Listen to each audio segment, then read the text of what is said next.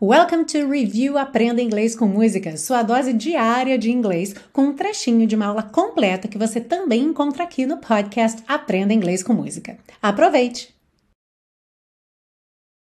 Logo no início, ele diz: I am so in love with you.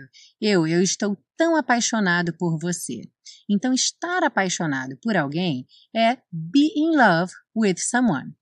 Já se apaixonar por alguém é fall in love with someone, cair no amor, se apaixonar. Então vamos ver alguns exemplos. We're in love. Nós estamos apaixonados. I fell in love with her the moment we met. Eu me apaixonei por ela no momento em que nos conhecemos.